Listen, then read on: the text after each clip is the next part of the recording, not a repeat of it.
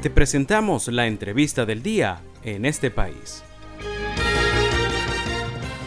A esta hora nos da mucho gusto saludar y darle la bienvenida al sociólogo Marcos Hernández López. Él es el eh, director de la firma ERCON, eh, especializada en estudios de opinión pública. Muy buenas tardes, Marcos. Te saludamos Valentina Saldivia y Andrés Cañizales. Bueno, buenas tardes, Andrés. Buenas tardes, Valentina. Para nosotros, la gente de ERCON, siempre un placer conversar con ustedes. Eh, ustedes, para nosotros también nos da mucho gusto tenerles. Eh, en los días recientes, eh, Marco, pues la empresa que ustedes dirigen, que tú diriges, ha pasado a estar de nuevo en la palestra con cifras recientes sobre un importante rechazo hacia la posibilidad de que el presidente Maduro eh, sea reelecto en el año 2024. Eh, quisiéramos tener más información de primera mano contigo sobre qué, cuáles han sido esos resultados más resaltantes de este reciente estudio hecho por ustedes. Sí, esto estudio que apenas tiene, digamos, en la calle de tres días y, digamos, una investigación muy reciente, ¿no? coincide con la visita que tuvo el presidente Maduro en el estado Zulia. Y las manifestaciones de rechazo fueron grandes que vemos que de una u otra manera se conectan con nuestros resultados.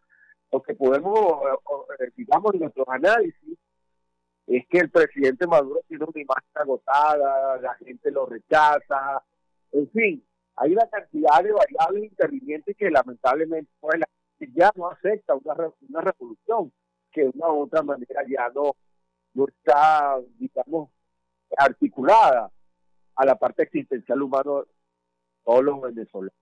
Y vemos que, que ah, eh, el presidente, pues, ha tomado una postura un poco radical en cuanto que ni siquiera ya se atreve a caminar.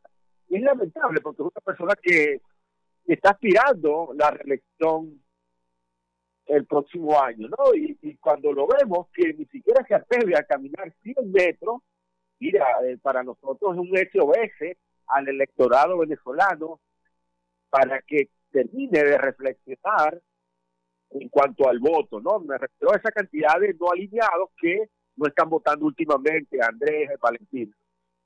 Eh, Marco, y en relación, digamos, a otras figuras del oficialismo, eh, ¿cuáles otras figuras del oficialismo tienen mejor valoración por parte de la opinión pública, eh, a, diferencia del presidente Maduro, que reúne en este momento un rechazo importante?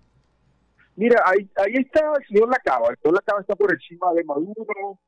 Eh, está también el gobernador, incluso el gobernador del estado La Guaira y el gobernador de Anzuategui. Ahí hay un ranking bien interesante, ¿no? Estos tres mandatarios regionales que tienen unos números bastante significativos al momento de una situación especial que pudiera emerger un candidato diferente al señor Maduro. Pero eh, lo cierto que la candidatura de Maduro no, no, representa ni garantiza la reelección y la sobrevivencia de la revolución de Venezuela, Andrés Valentina. Eh, Marcos, y las figuras opositoras eh, en, estos, en estos sondeos recientes que ustedes han hecho, ¿Cómo, cómo se ve eh, al mundo opositor? ¿Cómo ve la ciudadanía a quienes aspiran dirigir el país, pero desde el campo opositor? Mira, eh, cuando estamos midiendo nombres, cuanto al contexto de primaria, lidera el ranking la señora María Corina Machado con unos números bastante significativos. Estamos hablando de un 35% y luego eh, se ubica el señor Carlos Properi, que viene subiendo, ¿no? De una manera lenta, pero viene subiendo en nuestros estudios.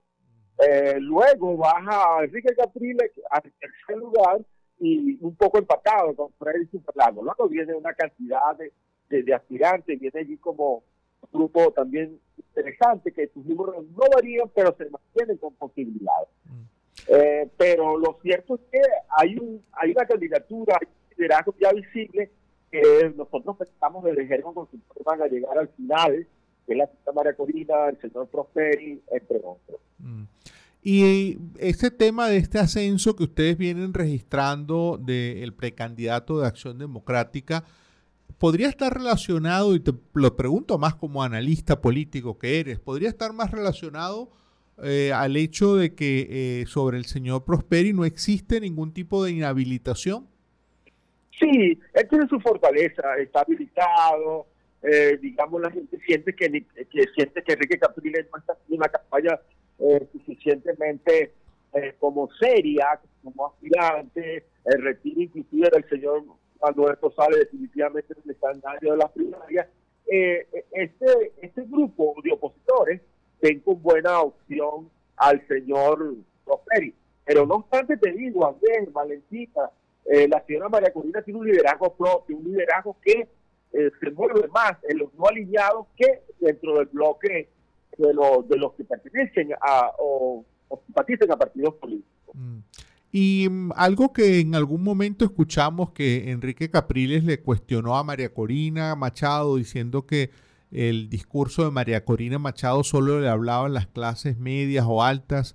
¿Cómo ves tú eso a partir de los estudios? María Corina Machado le está hablando, por ejemplo, a los sectores del chavismo descontento.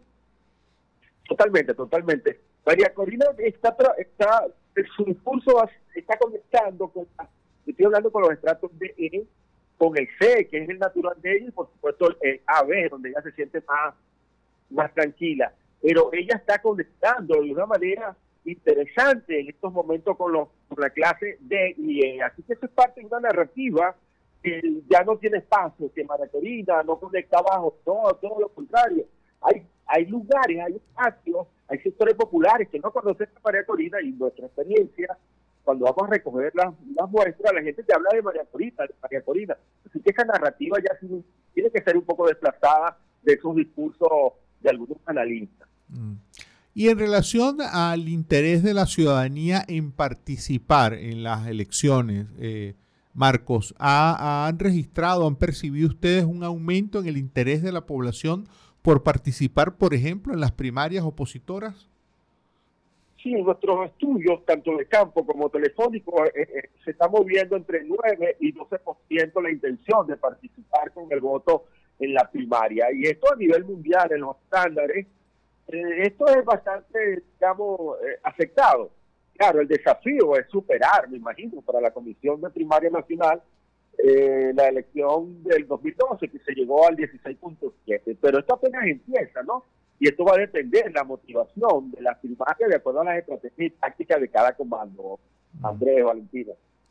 Y en relación, digamos, ya para finalizar, Marco, pues estamos mm, en un nuevo ciclo electoral. Durante, en, algunos momentos hubo muchos actores de oposición que descalificaron la posibilidad de ir a unas elecciones mientras Nicolás Maduro estuviese en el poder. En este momento, Marco, la, la población confía en que pueda haber un cambio político en Venezuela a través de las elecciones.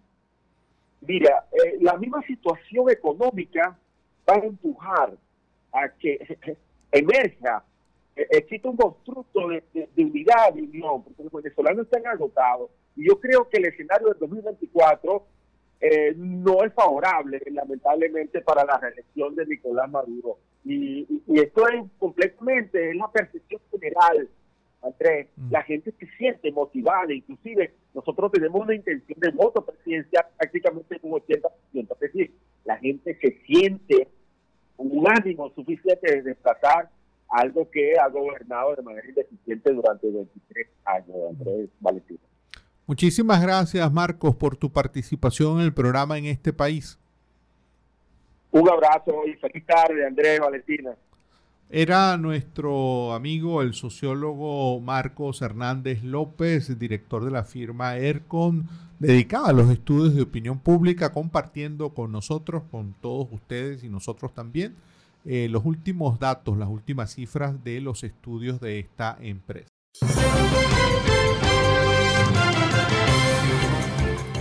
Esto fue la entrevista del día en este país.